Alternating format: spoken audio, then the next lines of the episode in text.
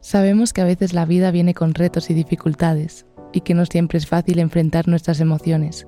Es por eso que ir a terapia es tan importante. Therapify es la plataforma líder en terapia psicológica en línea. Con más de 500 psicólogos, Therapify te ofrece un espacio seguro para tomar decisiones desde la comodidad de donde estés, en los horarios que mejor te convengan. Conéctate con profesionales que entienden tus preocupaciones y se especializan en el manejo de ansiedad, depresión, relaciones y todos los retos que nos trae la vida.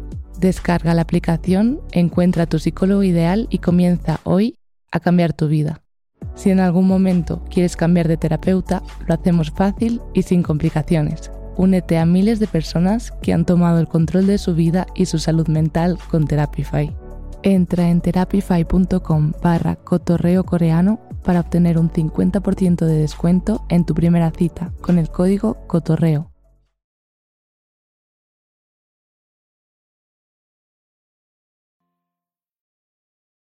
vamos a empezar Chicos, hoy tenemos a un invitado muy, muy especial aquí. De hecho, es la primera vez que estás en mi canal, ¿verdad? Primera vez en el canal. Ni en los vlogs, ni en, blogs, ni en otros videos. Nada, nada, nada, Estoy muy emocionada. Hemos estado eh, planeando este día mm. para grabar con Miguel por mucho tiempo y finalmente, finalmente pudimos. Ya estamos sanos por fin. Sí, nos este, enfermamos. Nos enfermamos. Sí, estamos bien. Así que vamos a empezar con el Hola, este es el cotorreo coreano.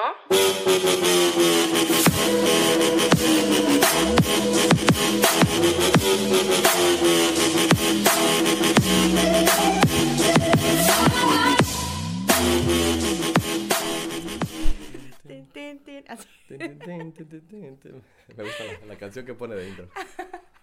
A ver, hola Miguel, ¿cómo estamos? Hola Jimón, muy bien, gracias. Muy bien, muy bien. ¿Ya, ¿Ya mejor? Ya mejor. Ya, por fin aquí para hablar contigo, para cotorrear un poquito para contigo. Para cotorrear un ratito. Sí. A ver, aquí en mi podcast, no sé si has escuchado un poquito, pero siempre en cada episodio empiezo con estas tres cositas. En donde hablo un poquito sobre algo negativo que me pasó durante la semana, un mes o lo que sea ahorita. Este, algo positivo. Y para acabar esto, acabo con algo que estoy muy agradecida esta semana. Para reflexionar un poquito de cómo van mis días y creo que para mí esto me ha ayudado bastante, em, especialmente al final cuando eh, pienso en algo que estoy muy como agradecida de algo, mm. me ayuda, no sé, me siento mejor al final del día. Mm. Así que, ¿quieres empezar o quieres que yo empiece mientras piensas un poquito? A ver si quieres tú, empieza.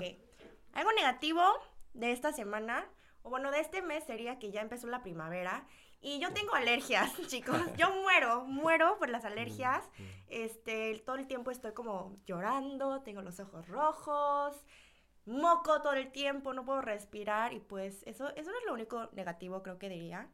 Lo positivo es que estos días he tenido días muy, muy buenos. Desde que empecé a mejorar, después de que estuve muy enferma, me he estado sintiendo muy bien, muy productiva y creo que también es por el clima, que es muy irónico, que ahorita dije que lo, negativo. La primavera es lo, negativo y lo positivo. No, miren, la temporada es lo negativo. Lo positivo es que ya hay sol, eh, hace un poquito de calor. Sí, eso sí. Y ya puedo salir con mis amigos al Hangang, al río Han, y como que, no sé, se siente bien. Una mejor vibra, ¿no? Sí, sí. Es lo que siempre digo, el invierno aquí en Corea, la verdad que Ah, lo siento muy deprimente. Sí, ¿verdad? Es horrible, horrible. Es horrible. mucho frío, todos los árboles pelones. Aparte, como todo muy gris. Todo muy gris, sí. Y muy triste, no sé. Solamente cuando neva es que es lindo. Sí. Pero. Pues, ah, no, pero los primeros como dos días, tal y luego como que se pone súper sucio. sí. horrible. Pero sí, estoy feliz por eso. Y también, pues, por mi nuevo canal Tuoni, que creo que me está yendo mm. bien. Estoy muy emocionada por eso.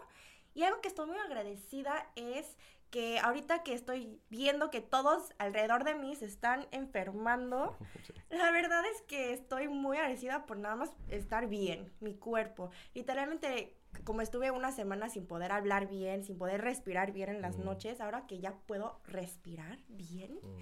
Y que me salga la voz, como que nada más por eso estoy agradecida de tener mi cuerpo así tan sano y saludable. Así que esos fueron mis tres cositas. ¿Quieres? Sí, a ver, me arranco yo. Este, creo que la negativa fue que justo también anduve enfermo. Este, según yo era porque como estoy dando clases de inglés, eh, tengo que hablar como tres horas seguidas con niños, entonces ya sabes, tienes que hablar, hablar, hablar. Y según yo me había destrozado la voz, pero, pero ya me duró como dos semanas, entonces creo que a lo mejor sí, sí, sí, esas dos semanas como que sí estuvo medio no, no me sentí muy bien.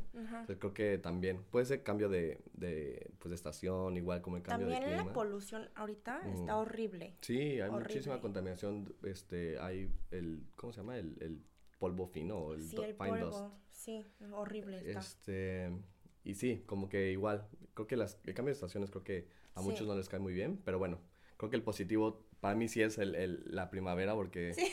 Porque sí, este, el, el traer la, el que llegue la primavera, la verdad es que me anima mucho igual como a, pues a trabajar con más ganas, este, como lo mencionaba, creo que el invierno como que a veces te agüita un poco y como que estás así en tu casa muy, no sé, sin ganas de hacer cosas. Aparte siento que nosotros que no tenemos un lugar específico donde vamos a trabajar y tenemos como un tiempo específico, como que a veces con el, el clima no sé si te pasa a ti, pero cuando llueve mucho, como que ya no quiero salir de la casa, no quiero grabar un video, no quiero hacer nada y así me dejo ir. Entonces, como que sí me agüito mucho cuando eso pasa. Sí, totalmente. Creo que el no ir a la oficina y tener tu propio trabajo y tus propios tiempos, a veces eh, no es tan bueno porque pues al final tienes que tener esa motivación, ¿no? Y entonces creo que el clima influye mucho en eso. Entonces sí, pero qué bueno que ya la primavera está aquí. Bueno, no sé. Jimmy no está tan convencida de eso. Bueno, yo estoy esperando a que venga el verano. El verano. Pero tampoco el verano en Corea está tan chido. Pero te vas a escapar. Sí, yo me voy. Yo me voy de Corea. Se va de Corea un ratito, nos deja aquí con el calor. Sí, como el año pasado, ¿no te acuerdas? Que cuando yo estuve en México en, el verano, subí una historia diciendo como, ay, estoy súper feliz de que mis amigos en Corea se están muriendo de calor y yo aquí. Y Miguel me mandó un, un como DM diciendo, sí, nos estamos muriendo. Horrible. Y bueno, última cosa, algo que estás agradecido de esta semana. Agradecido, pues igual yo creo que, que últimamente he tenido mucho trabajo afortunadamente. Creo que... Wow, qué bien. Eh, aunque a veces eh, me pega mucho porque al estar emprendiendo creo que muchas veces se te cierran muchas puertas y muchas veces recibes muchos nos y eso como que pega mucho. Claro. Pero eh, al final creo que también estoy muy feliz y agradecido de que tengo pues esto que ya he estado emprendiendo por un rato y, eso me motiva como a seguir luchando y eso es algo que, que estoy muy agradecido, que tengo estos proyectos y que tengo muchas cosas que hacer. Sí, sí, A pesar de que a veces me digan tanto que no, pero Aún así, estoy muy agradecido. Sí. De hecho, quiero hablar de eso hoy contigo, mm. de cómo te va con todo eso, porque no sé cuánto has dicho a tus seguidores o nada más en YouTube sobre tu emprendimiento y todo lo que estás haciendo, tus proyectos, así que creo que sería muy interesante, especialmente ya que eres un extranjero que está pues creando algo nuevo aquí en, en otro país totalmente diferente. Sería muy interesante ver cómo lo haces. Pero bueno, tengo preguntas que vamos a empezar desde cero. ¿Estás listo, Miguel? ¿Va? Va. ¿Te han hecho entrevistas así como súper profundas de tu vida? no sé qué tan profundas, pero de que me han hecho entrevistas, sí, algunas. A ver, pues vamos a ver. Yo, yo estaba muy orgullosa de mis preguntas, así que... ok, esto vamos a empezar con lo más básico. ¿Cómo es mm. que llegaste a venir a vivir aquí en Corea? ¿A Corea? Eh, la respuesta rápida fue que eh, pues estamos esperando a, nuestra hija, mi esposa y yo, mi esposa es coreana, se, se, llama Cami, y este, y pues bueno, estamos esperando a nuestra bebé, que ya ahorita tiene cuatro años, acaba de cumplir ¿Ya el... tiene cuatro años? El 21 de marzo, justo el, el, día de la primavera, es cuando cumplió cuatro años, y eso quiere decir que ya llevo cuatro años aquí en Corea. Qué loco. Sí. ¿Cuatro años ya tiene? Cuatro años. Y pues así fue como llegué, porque... ¿Como entonces Cami estaba embarazada afuera de Corea? Sí, de hecho en México fue ah, cuando este, nos enteramos, ¿no? Que estábamos este, esperando eh, una bebé. Y como estuvimos mucho tiempo fuera, de hecho yo viví en Australia siete años y medio, o sea, casi ocho años. Entonces fue mucho tiempo y, y, en esos siete años y medio, como que creo que cuatro años, Cami también fue ah, a Australia conmigo. Entonces estuvo mucho tiempo fuera de, de, Corea. Y después de Australia nos fuimos a México.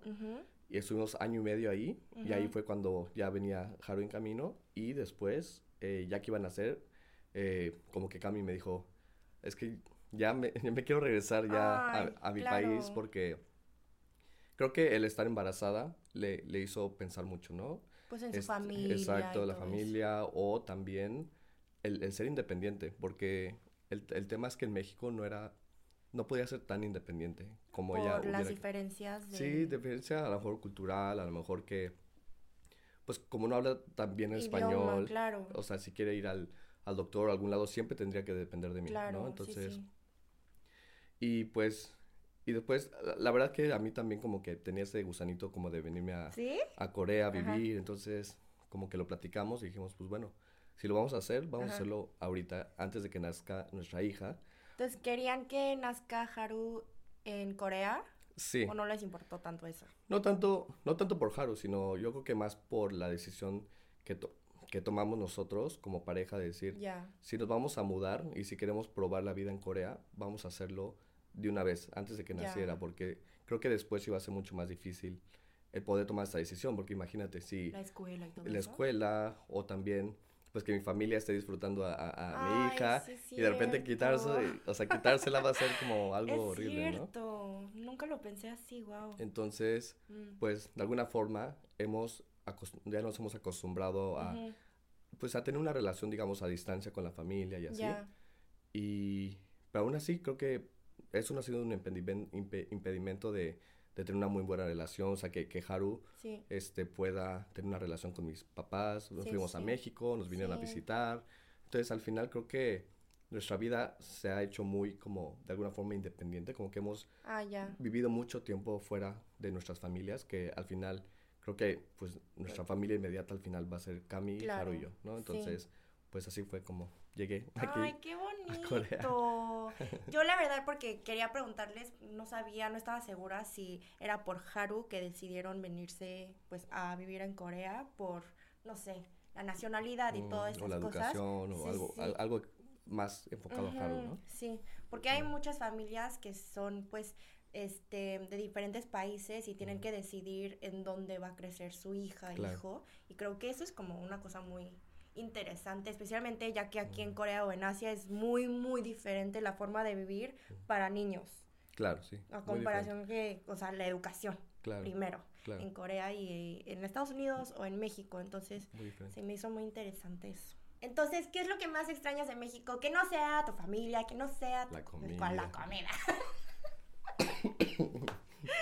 este, sí, porque creo que eso es lo, lo típico, ¿no? La, la familia, la comida.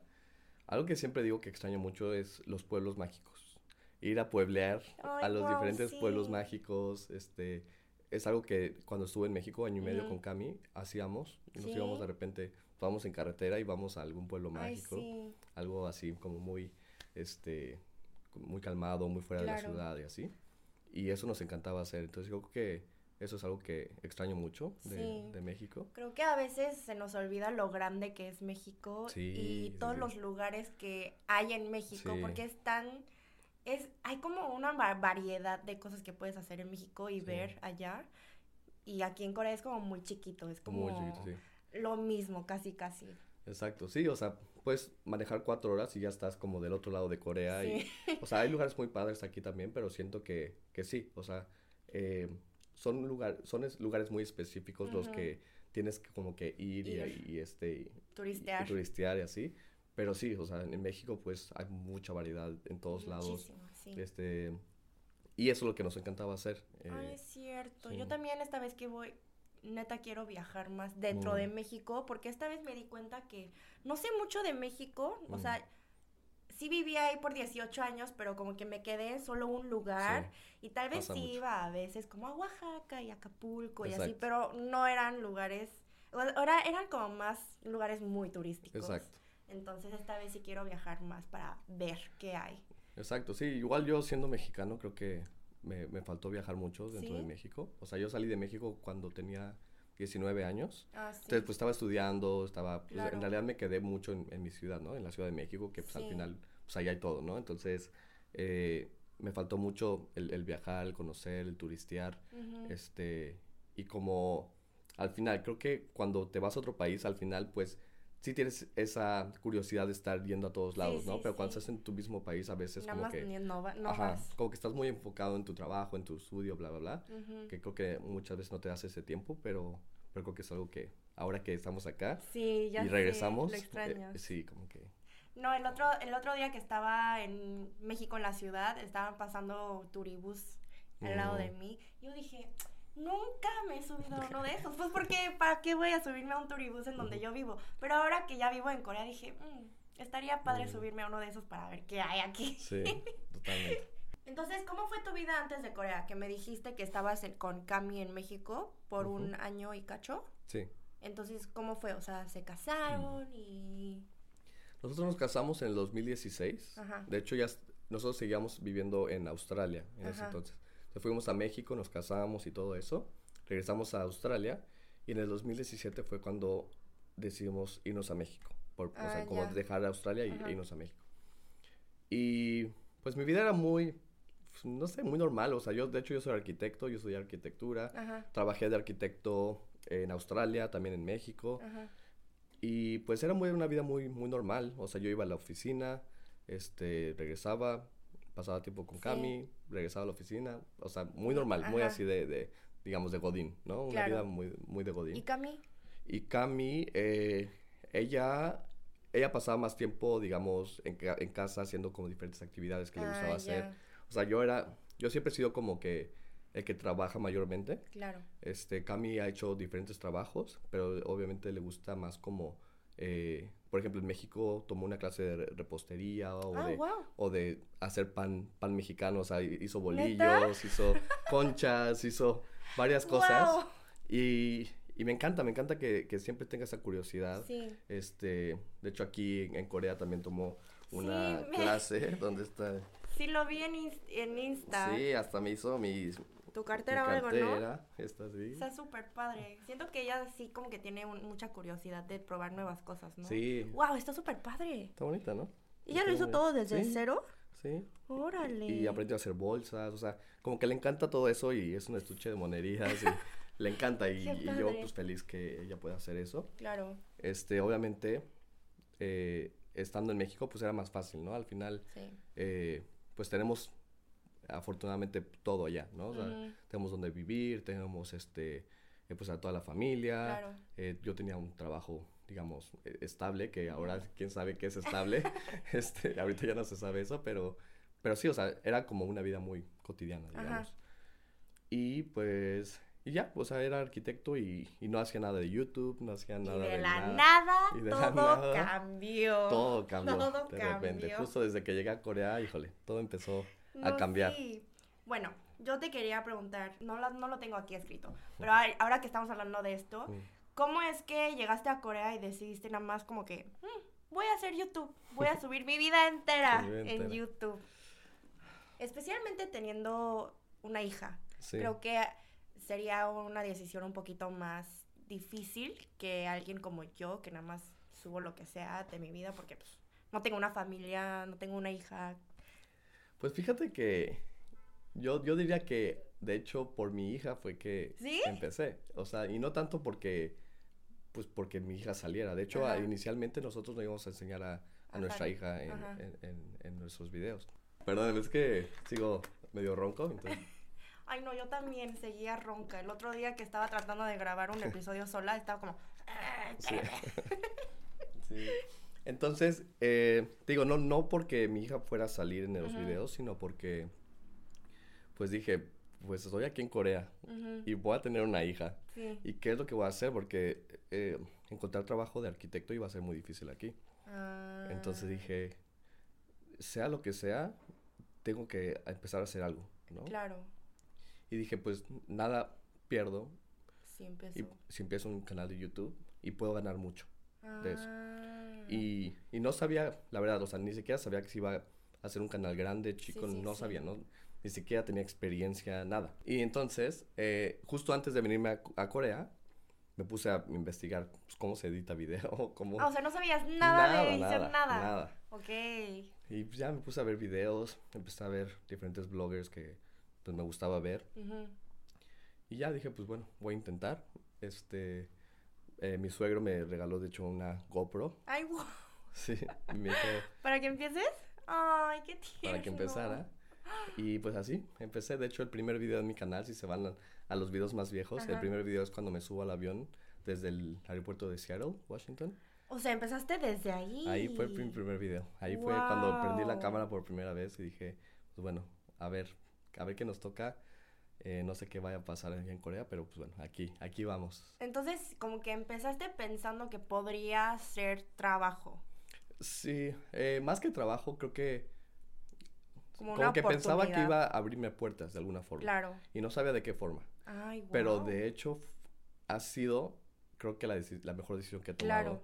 Porque me ha abierto casi todo aquí en Corea. Pues sí. Todo, todo. Porque obviamente. todo lo que empezaste. Sí, exacto, porque pues, llegas sin, sin contactos, llegas sin conocer a nadie. O sea, es una vida que empiezas desde cero. Entonces dije, pues de alguna forma, si puedo tener esto y puedo tener algo que mostrar, pues ya es algo. Sí. Es algo. También amigos que puedes encontrar aquí, especialmente para encontrar más amigos, pues con los que puedes interactuar así en español, primero que nada. Creo que es súper grande. Para mí también me ayudó bastante YouTube a encontrar amigos con los que puedo como hablar de cosas que no podría hablar con mis amigos coreanos, mm. ¿sabes? Y también hablar en español, amigos youtubers que me entienden mejor, como mi forma de vida, mi estilo de vida. Claro. Y sí te abren muchísimo las puertas, eso sí es muy cierto. Creo, ¿qué crees que es como la diferencia más grande entre tu vida allá fuera de Corea y ahorita? Pues creo que tu vida cambió demasiado ahora que lo pienso. todo así es diferente. Porque aparte de tu familia, o sea, literal, sí, todo, ¿no? Pues sí, yo creo que cambió drásticamente mi, mi, vida desde que me animé a, a, pues a, a subir videos a YouTube, o sea, yo de hecho antes ni siquiera usaba mucho Instagram, nada, o sea, ah, era cero redes sociales, cero. ¿Sí? Entonces sí, o sea, cambió por completo, o sea, desde que llegué aquí me, eh, me hizo como salirme de mi zona de confort, ver qué más puedo hacer, empezar a construir algo propio. ¿Y no se te hizo difícil hablar enfrente de la cámara al principio? Ah, sí, súper raro, horrible. horrible. O sea, y, yo empecé en un aeropuerto, imagínate, o sea, lleno de gente. No sé cómo lo hiciste. Y si, si, si, se fijan, o sea, en mi primer video es como mi voz así, bueno, hola, ¿cómo están? o sea, todo penoso. Dije, pues bueno, vamos a subir al avión, no sé qué va a pasar. Y después, bueno, hoy que ya estamos aquí en Corea. Y ahora anda en las calles de Corea como, hola chicos. Sí, de hecho ahorita estaba, estaba, estoy grabando un blog y era así de que, ah, miren los árboles y la gente pasaba y así con mi celular. Sí. Pues ya como que aprendes a ignorar todas esas cosas. Es cierto. Este, y al final como no me entienden aquí, pues... Es, es muy cierto. El otro día traté de bloguear en coreano y no podía, por Dios, estaba caminando y me daba tanta pena porque como que las personas que están pasando por mí me van a entender lo que estoy diciendo. Y es lo, ay, no sé cómo lo hacen. Y también cuando estuve en México traté de bloguear, como en el Uber y así, y me daba tanta pena porque sabía que me iban a entender. Y luego como yo soy coreana a veces en el Uber cuando estoy tratando de bloguear, el señor me dice como, pero espera, ¿por qué hablas el español también? sí. Y se vuelve otra cosa ahí. Extraño, sí. ¿Cómo dirías que es tener una familia multicultural? Porque siento que es muy diferente, ya que yo también considero que tengo una familia muy como multicultural, aunque somos todos coreanos, mi hermana y yo somos más como de la cultura mexicana. Entonces, en, en, la casa adentro hablamos mucho el español, el inglés y el coreano entre mm. nosotros, pero aún así nosotros crecimos como bajo nuestros padres muy coreanos. Mm. Entonces, creo que sería obviamente muy diferente quiero saber un poquito de cómo es tener esas dos culturas. Claro. Pues yo, yo siempre, a mí me ha encantado desde el primer día, o sea, creo que eh, se aprende mucho de ambas culturas, sí. este, la forma como educamos a nuestra hija es, este, pues muy interesante porque, pues, Cami la, la, educa de una forma, pues, más coreana y yo más mexicana. Y... ¿En qué idioma le hablan? Pues Cami le habla normalmente en coreano, yo le trato de hablarle en español lo más posible. Sí, este, solo que a veces, como a veces no me entiende mucho, entonces ya digo, ah, ok, le se lo digo en coreano, pero se lo repito siempre en español, siempre, siempre. O sea, por lo menos quiero que, que lo entienda, que se acostumbre a escucharlo, porque creo que le, pues, le va a ayudar muchísimo en un futuro, ¿no? Pues sí. Y, pero sí, o sea, obviamente se le está desarrollando más, digamos, el, el, el, el, coreano, porque pues va a la escuela y pues todos... Sí, vivimos aquí. Vivimos aquí, ¿no? Entonces, pero sí, o sea, creo que por, por, por lo menos que se acostumbre, aunque todavía no le sale mucho el español, sí dice palabras, sí dice frases muy cortas, pero todavía la conversación no. Pues sí. No, no ah, es en pues español. Apenas tiene cuatro años. Exacto. Y, y, este, y la otra, por ejemplo, eh, muchos nos dicen que, que, ay, ¿por qué está tan educada Haru y no sé qué? O sea, porque creo que, pues no sé, en mi experiencia, creo que las familias mexicanas sí son muy estrictas con los hijos. Muy, muy estrictos. Y hasta tenemos eso del, del, que te da con la chancla, ¿no? Y todo eso. Que, eh, que en mi caso, obviamente, nunca me, dio con la chancla, nada más con el cinturón. Peor. Peor. Este, pero sí, como que no, no, no, eh, ¿cómo se dice? No consentimos tanto a los niños en, en, México. Es muy cierto. Este, aquí los consienten muchísimo, mucho, les dan Creo que esta nueva generación de padres en Corea consienten demasiado, a los hijos. Demasiado. Lo puedes ver en restaurantes. Sí, totalmente. Y dijimos, no, o sea, aquí sí vamos a como un poquito más al estilo mexicano. Sí. De que eh, nos reímos mucho, pero e, es, que es cierto, en México a veces de que están los papás o la familia y así, y se, que se cae el niño y se mete un trancazo. Y todos así, no, no lo vean, no lo vean, no lo vean, ¿no? Porque si lo ven, llora. Pues, sí, claro. Entonces, y ya, pues los niños, ya, ok, les llora, duelen y se levantan y ya, como que siguen jugando, ¿no? Pero aquí es así como que, ay, ay no, mi pues, bebé. sí, ay, pues, eh, pues, así. Como que, no sé, como que no los dejan como crecer. Crecer, ¿verdad? sí. es que siento que, justo por eso siento que allá en México crecen a ser más independientes de sus padres y aquí en Corea hasta los 20, 30 años no pueden dejar de vivir con, con sus padres porque pues están tan acostumbrados a eso, ¿no?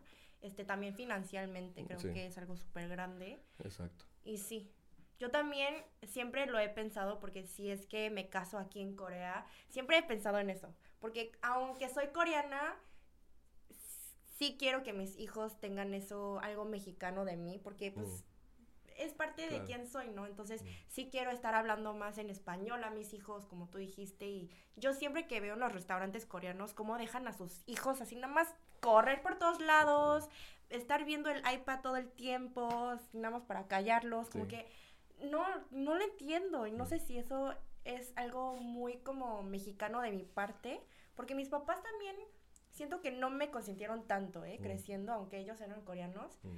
Pero ellos les pregunté y ellos también se influyeron bastante por los, ah, pues, por sus amigos mexicanos. Desde que estábamos allá. Y sí, está muy interesante eso de las diferencias. Deberías de hacer un video así.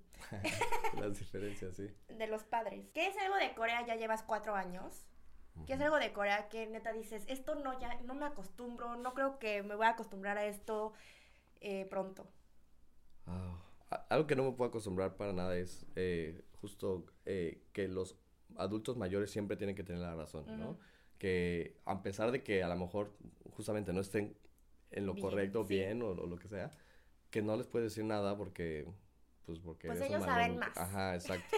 que la edad obviamente, obviamente la edad te da mucho más conocimiento, mucho más experiencia, pero también cambia, nuestro mundo cambia. Sí, o sea, o sea, me, me, ha tocado mucha gente que, o sea, adultos mayores que me, empiezan a opinar de mi canal de YouTube, de, de, de, de, ah, ¿por qué no lo haces así? No sé qué. ¿De dónde? pues sí, o sea, sí me, ha, sí me ha pasado. Entonces, es así como que, y como que son bien necios, así como que no, así no es y no sé qué. Y, sí, son ah. muy necios, sí. Y eso como que siempre me, me, ha, me ha dificultado sea, cuando estuve trabajando eh, también en una empresa, este, una empresa de una persona, o sea, era un señor que hacía trading, que sea... Ah, ya. Y este, y era yo el único ahí, digamos, empleado, y me mandaba por los cigarros y me mandaba y... ¿Qué? sí. O sea, me, me, traía como... ¿Siguen haciendo eso? Sí, así horrible, horrible. O sea, ya así de... Ay, no. Sí, o sea, cómo tratan, digamos, a, a la gente este, cuando tienen algún rango mayor o dinero, lo que sea, eso es algo que nunca, creo que nunca voy a acostumbrar y yo siempre trato a todos por igual. Igual, Independientemente si tienes dinero, si no tienes dinero, si eres mayor, menor, todos por igual. Entonces, es algo que eh, aquí no se acostumbra mucho, aquí es muy, mucha jerarquía y eso es algo que choca mucho con, con, mi forma de pensar. Sí, no, yo también justo por eso dejé de trabajar en empresas coreanas porque no podía con eso y aún así tampoco, pero sí, sí siento que una diferencia muy grande cuando hablamos de los mayores, por ejemplo, los padres de nuestros amigos, hay que decir, una diferencia muy grande que he visto es que allá en México los llamo de nombre o aunque sea usted, de usted, también después de un tiempo los llamo como mamá, tía, tipo, ¿no?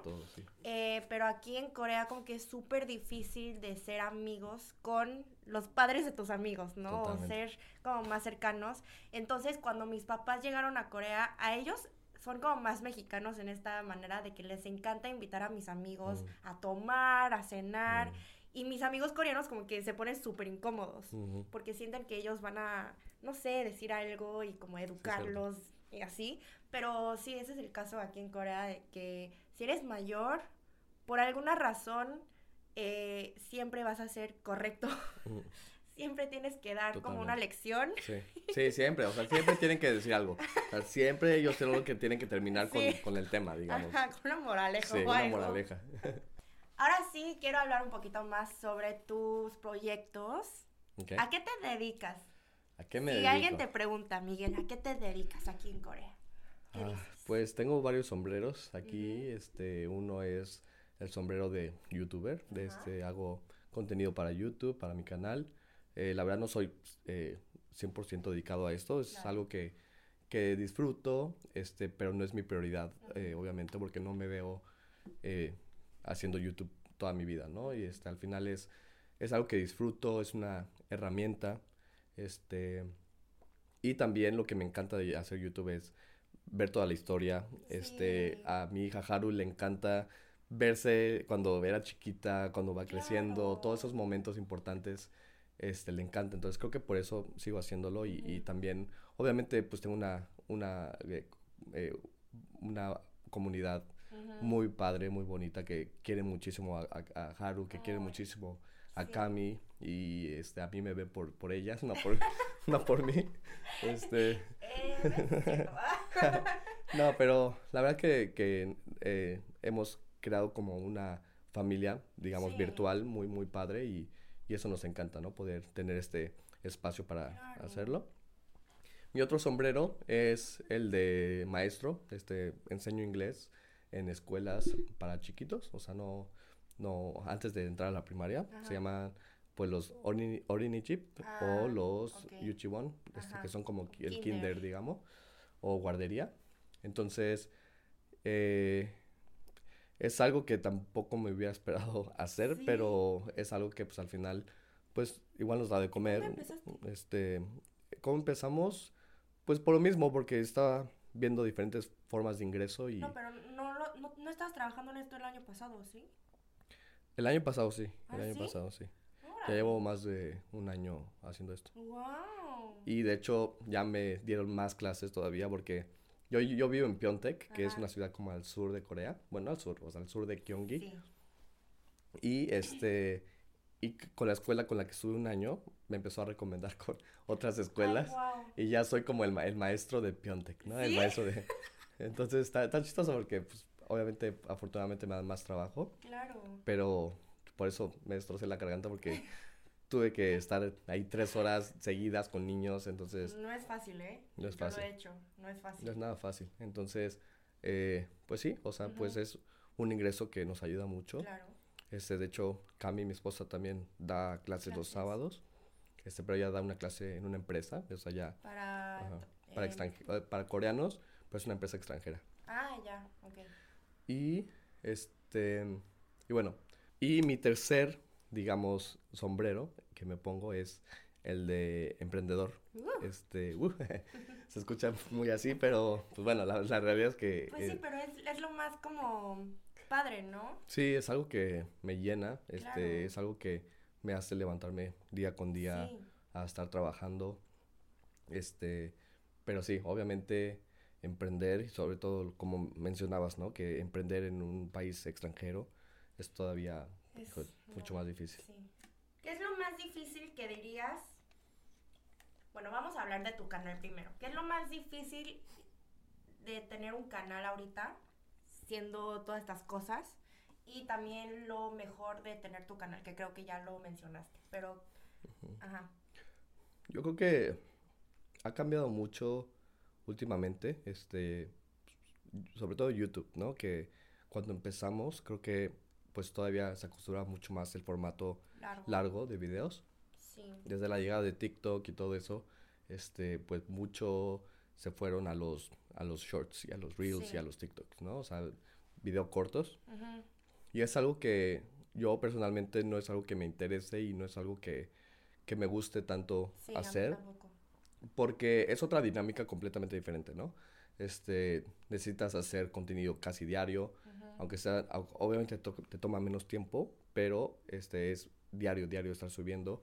Y yo no tengo ese, pues el tiempo de estarle dedicando diario a eso. Entonces, me ha funcionado hacer videos largos una vez a la semana. Y aún así, eh, a veces no, no, no, puedo. No se puede, sí, claro. Entonces, creo que ha cambiado mucho eso y creo que es algo negativo que he estado viendo, ¿no? Que obviamente ya la atención se va a muchos otros lados y, y, está bien, o sea, al final siempre mi esposa Cami me dice, mira, agradece que hay gente, ¿no? Que, sigue, que sigue viéndote, que, que sigue eh, estando al pendiente de todo lo que haces aquí.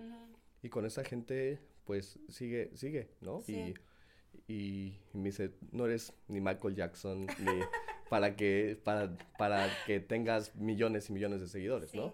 O sea, muchas veces los que hacen YouTube, a lo mejor como que tienen el milestone de quiero llegar a un millón, ¿no? Claro. Y, pero te pones a pensar, ¿por qué, ¿por qué llegarás a un millón? O sea, ¿qué es lo que haces de valor para que eh, un millón de personas te, te llegue a ver, ¿no? Entonces, este, al final creo que mucho de eso se ha perdido, este, creo que eh, como que a veces, muchas veces lo hacen por llegar a la, a, la fama o tener algo, algo, algo de fama, este, y, y, y, ya no tanto como una herramienta, digamos, pues para hacer otras cosas, a la comunidad. Y claro.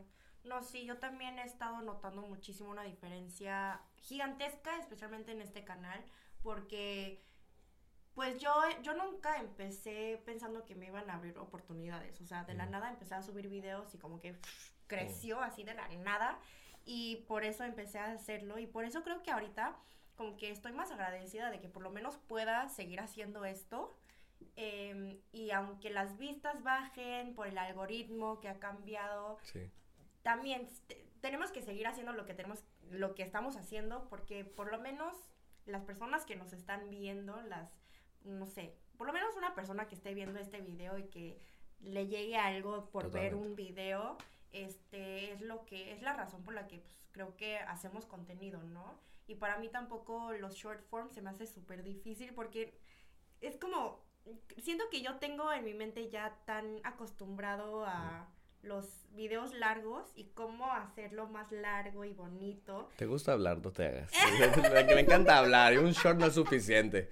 Yo quiero mi podcast y yo quiero hablar. Es muy cierto, es muy cierto. Es justo por eso que empecé un podcast. Exacto. Pero estoy tratando de aprender a hacer más reels o shorts. Pero se me hace súper difícil, es tan diferente. Es muy diferente. Yo no pensé que sería tan diferente, pero ahorita que lo estoy tratando de hacer, pues también porque cuando trabajas con marcas ya tienes que estar haciendo más short forms. Exacto.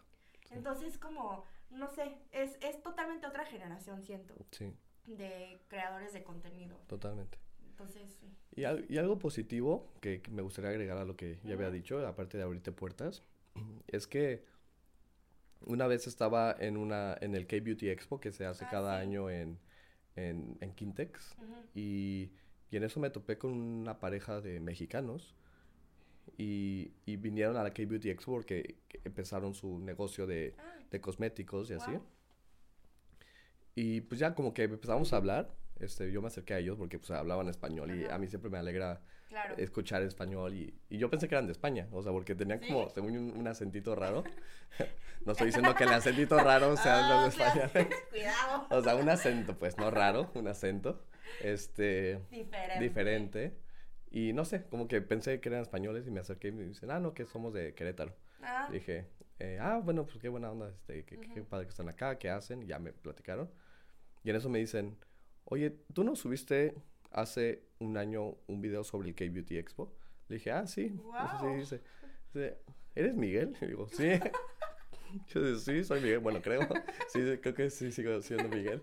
Este, y me dice, ah, justamente por ti fue que eh, vinimos al, a la expo este año. ¿Qué? Sí.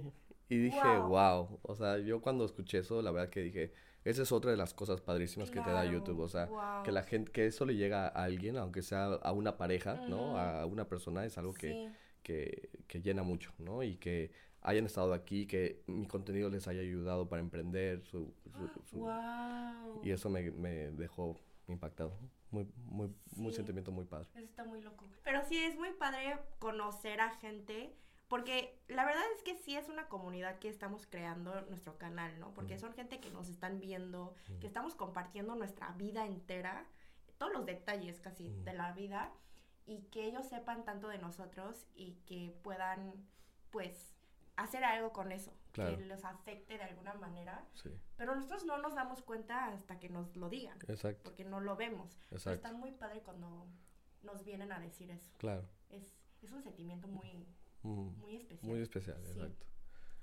Es por eso que amé ir a México, porque cuando fui este, en las calles a veces llegaban y me dicen, oye, eres Jimun, y yo a veces se me olvida que soy youtuber, y digo, ¿cómo me conoces? Sí, es raro, ¿no? es muy raro.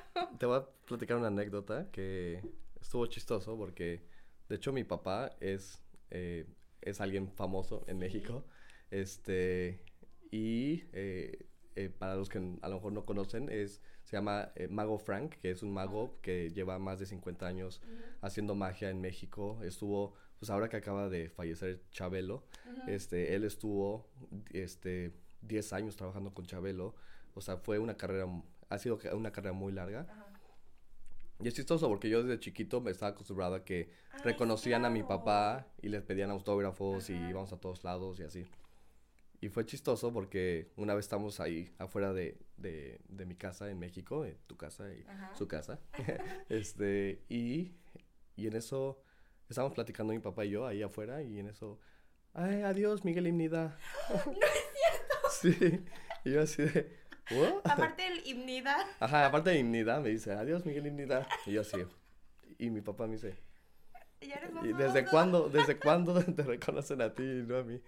Y no a mí. Exacto, y, fue algo pues muy chistoso porque... Claro, es que uno no se acostumbra a eso, ¿verdad? No, o sea, nunca me imaginé. No, y aún no me acostumbro, o sea, siento que muchas personas piensan que youtubers con el número que tenemos, ya todos piensan que, ah, es que ya es famosa, pero cuando vives en Corea y haces contenido para Latinoamérica, especialmente, pues nadie nos reconoce aquí. Entonces somos literal pues, nada. Y luego vamos a México y es como, ay, G. Y yo, Ajá. espérame, es muy extraño. ¿De dónde te conozco? No, no, es que yo te veo y yo. Ah. Exacto, exacto. Y algo chistoso también es que a veces hasta. Ah, estamos en el aeropuerto y en eso alguien se acerca y dice, ah, ¿eres Miguel? Y digo, ah, sí. Y dice, es que eh, te vi desde lejos. Y dije, ¿será? ¿No será? ¿No será? Y en eso veo a, Haru. y, y, ah, entonces sí es. Entonces, por Haru me reconocen, ¿no? No tanto por wow, mí. Claro, Todo qué padre. Eso sí es muy padre. Mm. Poder conocerlos. Y justo estoy pensando cuando vaya a México, quiero hacer como una convivencia. Mm. Porque neta quiero conocer a las personas que, pues, me conocen a mí también. Para que no sea como nada más de una. De un lado. de un lado, sí, exacto. Qué padre. Amo YouTube por eso. Y ahora que hablamos de tu canal, ¿qué sería? ¿Quieres hablar un poquito sobre tu tu nuevo negocio aquí, explicarles un poquito, porque se me hace muy interesante. Yo me acuerdo cuando tú me hablaste de que ibas a empezar esto mm. y se me hizo algo increíble porque nunca había visto esto em, como de Latinoamérica y Corea. Entonces, Adelante. es tu turno. Gracias. pues te cuento, este, bueno, ya sabes lo que hago, pero les cuento este, lo que estoy haciendo. Eh, nosotros lanzamos el año pasado una plataforma que se llama Cosmetrics. Y eh, es una plataforma justamente eh, donde tenemos una base de datos extensa de todos los productos de K-Beauty, las marcas, mucha información sobre los ingredientes, para qué tipo de piel son, todo eso. Y justamente hicimos esto porque queríamos conectar eh, la parte de, de K-Beauty con Latinoamérica en, general, ¿no? Porque de hecho yo empecé este, importando productos de K-Beauty a México. O sea, yo tenía una tienda en línea. Y justo haciendo eso me di cuenta de que, pues, tanta desinformación o, tanta falta de, tanta falta de, información, más que más, más, bien, este, y, y fue por eso que, que, pensé que creo que debería haber más eh, contenido sobre K-Beauty, más, este, eh, pues sí, o sea, más facilidades para poder, eh, pues, conocer esta parte de, de, Corea, que es una industria muy, grande. Es muy grande y, y por tiene sus razones, porque la verdad es que aquí hacen productos de muy buena calidad, tienen muy buena tecnología y por algo, por algo son tan reconocidos a nivel mundial. Entonces, dije, pues por ahí va, ¿no? O sea, al final por ahí va todo esto. Y pues decidimos así hacer Cosmetrics, que justamente eh, trabajamos con marcas para darlas a conocer en los países hispanohablantes. Y también trabajamos con diferentes distribuidores en todos los países para nosotros poder, todo este tráfico que se genera de, de campañas de, de, de, marketing y todo eso, pues que la gente pueda encontrar fácilmente dónde comprar los productos, ¿no? Porque al final muchas veces a lo mejor ven un producto de algún influencer o de algún, en algún lugar y dicen, ¿de dónde puedo comprarlo, no?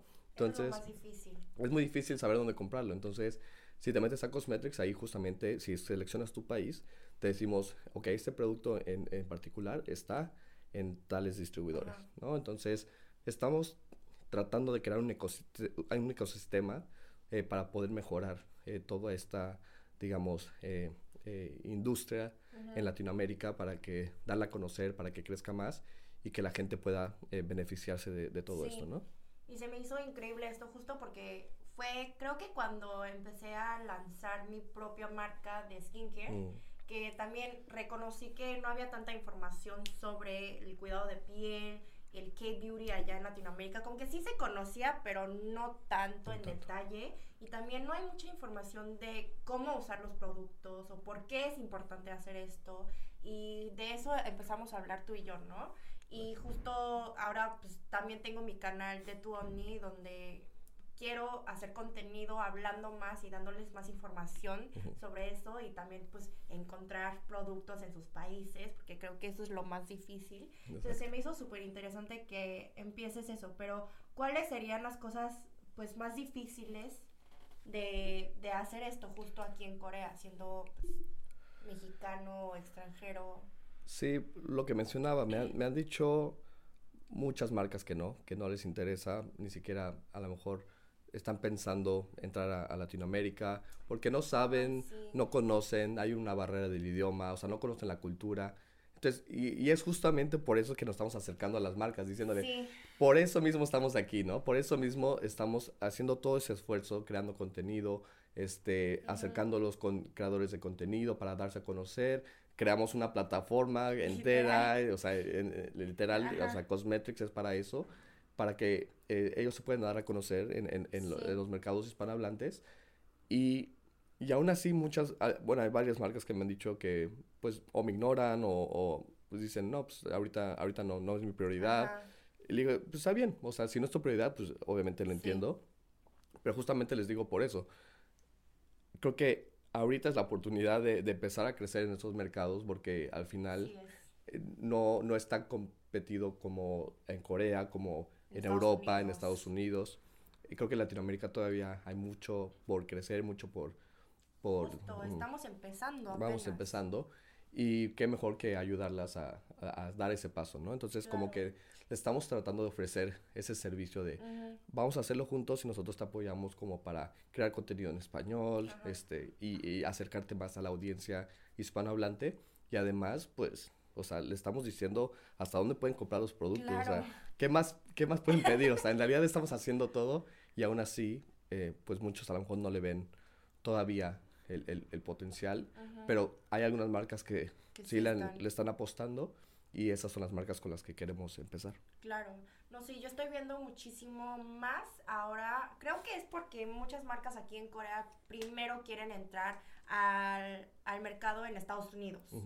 Este, ya que están ahí, pues buscan, no sé, por Europa y creo que también mucho por otras partes de Asia que venden muy bien los productos coreanos. Pero un problema muy grande que he visto de Latinoamérica y Corea es que por estar tan lejos es muy difícil de, y muy caro de nada más mandar todos los productos para allá para que pues se distribuyan y que pues lo puedan vender allá. Y creo que eso es, esa es tal vez la razón por la que muchas, muchas marcas como que no quieren empezar. Sí, y el tema es que como tienen una mentalidad de que, por ejemplo, si le venden a China, por ejemplo, venden cantidades gigantescas a Indonesia, a, Mal a Malasia o, a Europa o a Estados Unidos, ¿no? Son cantidades muy grandes.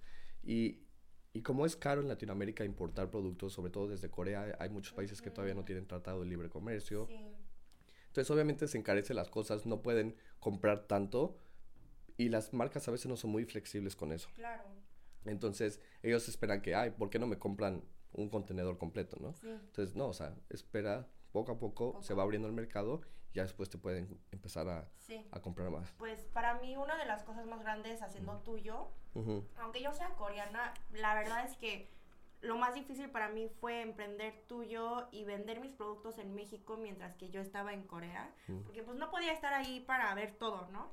Este, y también nada más empezar algo nuevo así, un negocio desde cero, ideas, el marketing, productos, o sea, diseños, todo lo chiquito que ven en Instagram, o sea, todos los posts que subimos en Insta, las fotos que se toman, todo eso es mucho trabajo, mucho más de lo que uno piensa eh, antes de empezar este un negocio. Y creo que es casi lo mismo con YouTube también que cuando antes de empezar YouTube pensamos, ah, vamos, grabamos un video y lo subimos, ¿no? Y no, la edición, la miniatura, dónde subirlo para que más personas lo vean, o sea, es, es totalmente otra cosa.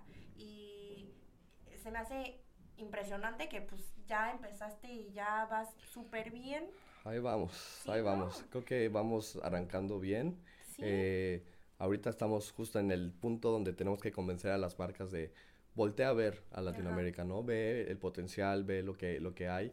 Y, este, y aunque sí, a lo mejor todavía sigue siendo un mercado pequeño, este, en realidad es que el, la industria de la belleza en México, eh, bueno, en Latinoamérica es, es, gigantesca. Es muy grande. O sea, no, no, en, no tantos consumen, o sea, no consumen tanto productos coreanos porque todavía sigue siendo muy caros, desconocidos y todo eso. Pero en realidad es que la industria en Latinoamérica es muy grande, o sea, es como 42 billones de dólares de, de, de, belleza, o sea, es el, eh, creo que, es que estuve haciendo ahí todo mi research ahí este, de todo eso, todas las estadísticas. pero es el 8%, justamente el 8% del mercado mundial, y eso, el mercado mundial son 500 billones de, dólares, y es el 8%, o sea, entonces sí, eh, son como 42 billones de, dólares, pues es muy grande. Sí, sí. Entonces, pues bueno, estoy en eso, estoy ahorita este, tratando de tocar puertas. Este, hoy iba a tener una junta, al final no la, no la, tuve, este, pero, pero bueno, tengo la esperanza de que poco a poco vamos a ir eh, avanzando. No, yo sí lo veo. Sí. Yo sí veo con creciendo. Y, y sí, creo que, creo que eso es lo, lo, algo, algo muy difícil de... ¿Y qué es algo que disfrutas trabajando en esto? ¿Qué es lo que te hace como, te motiva a despertarte todos los días y decir, vamos, lo vamos a hacer? Me, me, encanta que eso sea algo propio. O sea, al final, o sea, el que todo el trabajo que le meto, al final es algo que pues estoy trabajando para, para mí, para construir algo desde cero y, y eso me encanta porque... Es tu otro bebé. Ajá, exacto. O sea, cada hora, cada, cada desvelada que le meto, o sea, todo el trabajo me siento a trabajar horas y horas. Y todo esto siento que al final estoy construyendo, ¿no? Estoy construyendo. Miren, no sé cómo le haces con todo. O sea, con Cosmetrics, con las clases, con YouTube. sí, entonces pues bueno, ahí vamos. Este, y bueno, ya por último creo que lo difícil es también el poder dar a conocer qué es Cosmetrics en Latinoamérica, porque muchos todavía piensan que somos una tienda en línea, pero en realidad ah. nosotros no vendemos productos en Cosmetrics. Si empezamos nuestra tienda en línea, de, hecho antes de Cosmetrics, que era eh, Miharu, y ahí vendíamos productos y de hecho lo pusimos ahorita en, pausa un, rato y nos enfocamos en Cosmetrics que justo nosotros no vendemos productos sino que conectamos a los diferentes distribuidores en Latinoamérica para que puedan encontrar los productos con ellos, ¿no? Entonces mucha gente piensa que y, y, y, ¿cómo? Nos preguntan de los envíos y todo eso. Y dijo, es que nosotros no vendemos. O sea, sí, los envíos es localmente. O sea, tú lo compras con tu distribuidor local y te lo manda localmente. O sea, no, no es que venga del extranjero, sino ya hay, ya hay empresas, muchas empresas que están llevando productos de K-Beauty y lo están distribuyendo ya en sus países. Entonces, así es mucho más fácil de que ustedes obtengan los productos sin tener que traerlos desde el extranjero. Mucho más barato. mucho más barato de que paguen un, un envío este, desde el extranjero. ¿Qué, ¿Qué les dirías como de consejo para alguien que quiera, un extranjero que quiera venir a vivir en Corea o independizarse para venir a Corea, este, empezar algún trabajo desde cero como extranjero? ¿Qué les dirías? ¿Algún consejo? Que vengan preparados eh, mentalmente a que no va a ser como lo esperan. No va a ser como lo esperan. En verdad no va a ser. Y eso es algo que tienen que estar preparados, porque si no vienen preparados con esa mentalidad de que no va a ser como ustedes se imaginan, este, les puede pesar mucho y se pueden dar por vencidos. Entonces, creo que sabiendo de que eh, no sabe, no, no estar preparados para no saber qué esperar, este, creo que es muy importante porque eso te da mucha resiliencia en, en, en tu día a día, en tu trabajo porque dices, ok, no me, no me imaginaba que iba a pasar esto, no me, me, imaginaba que me iban a decir que no, que me iba a costar tanto trabajo encontrar un trabajo, este, tantas cosas que pueden pasar que siento que te puede quebrar mentalmente, o sea, te puede este, desmotivar, ¿no? Y, y, creo que eso es algún consejo que puedo dar, que vengan con esa mente de que no va a ser como mm. lo, lo, esperamos. No va que a ser todo perfecto y arcoiris y qué drama. Mm se cortó. Este, sí, que vengan muy mentalizados, ¿no? y, no va a ser, en verdad, no va a ser como lo esperan, porque yo también me imaginaba algo de Corea y es totalmente diferente. Y no, y no que sea negativo, sino solamente diferente y tienen que estar preparados, para eso. Preparados, sí. No, yo también justo en el podcast que subí, de hecho hoy, hablé de cómo ya llevo 10 años viviendo aquí en mm. Corea este año y una de las cosas que me di cuenta de que poder yo a los 18 venir sola a Corea, porque la verdad yo era una extranjera, aunque soy coreana, para mí yo era la extranjera aquí y tuve que aprender desde cero, ir al banco, ir al hospital, este, buscar mi universidad, estudiar ahí con coreanos, todo eso, y ahora que estoy viviendo aquí, empezar a trabajar en empresas coreanas, empezar mi negocio, eh, todo fue mucho más, pero mucho más difícil de lo que pensé que iba a ser. Pero al final del día, pues me dio muchísima fortaleza y determinación poder ir por paso a paso. Y obviamente creo que por este Instagram y por YouTube cuando me ven dicen, "Ay, es que tú lograste todo, lograste hacer lo que tú querías hacer con mi marca." Pero es que no ven la realidad también de las partes difíciles en donde pues tal vez nos va mal en algunas cosas, como dijiste tú, donde las marcas te dicen que no, eso no lo vas a subir. Este, yo también he tenido muchas veces con mi marca tuyo en donde digo, pues no, o sea, casi ni saco este producto porque cosas pasan. Em, pero todas esas cosas que nos pasan al final del día te ayudan a, pues, aprender y crecer y luego poder hacer otra cosa mejor, ¿no? Buen consejo. Buen consejo, sí. Buen consejo. Pero también creo que eso va consejo de la vida. Con cualquier otra cosa, ¿no? Pero aún más cuando estás solo y en otro país completamente diferente. Aunque creo que para ti te ayudó mucho estar con Cami, ¿no? Sí, totalmente. Creo que Cami eh, me ha ayudado a tener algo que aquí en Corea se conoce como Nunchi. Que aquí es muy importante. Nunchi. ¿Cómo lo explicas? Nunchi es como eh, tener presente dónde estás, con quién estás. De lo que está pasando. De lo que está pasando y conforme a eso, actuar, ¿no? Entonces, eso es tener nuncio, o sea, y, y, y si estás con una, persona eh, mayor. al mayor, es un nunchi diferente, ¿no? O sea, es una, una, actitud diferente que tienes que tomar a que cuando estés con amigos, cuando estás con alguna empresa, ¿no? Aunque obviamente, pues, eh, puede sonar como, eh, digamos, obvio, ¿no? Que obviamente pues, tienes que adaptarte a diferentes situaciones, pero aquí en Corea es mucho más marcado. O sea, muy en detalle. Ajá, muy en detalle. O sea, cómo comes, cómo ofreces la comida, quién le ofrece la comida. Cómo este, sonríes. Cómo sonríes, o sea, todo, un montón de cosas, ¿no? Pero creo que con el tiempo y con la práctica como que ya no lo piensas tanto, simplemente como que te acostumbras y, y, ya lo haces más naturalmente, ¿no? Pero cuando vienes de, del extranjero y te topas con esto, si tienes muy como en la mente, ok, tengo que tener nunchi, tengo que tener, ok, ahora quién está aquí, ah, hola, ya llega. ¿Cómo voy a actuar? Sí, cómo a actuar, entonces, pero ahorita ya es muy natural, o sea, ya te acostumbras y ya no lo piensas tanto. Ya. Ay, wow, eso es algo muy, muy importante y nunca lo había notado, de que los extranjeros tienen que aprender eso del nunchi. Y bueno, creo que eso es todo por este podcast, está súper largo. Larguísimo. Larguísimo. Gracias por venir otra vez, Miguel. Eh, literalmente estuve tratando de traerte aquí como invitado por tanto tiempo. Se logró. Se logró. Bravo. Bueno, voy a dejar el Instagram y el canal de Miguel aquí abajo para que vayan a verlo también. Cosmetrix también. También Cosmetrix, obviamente. Un anuncio. ¿Qué más?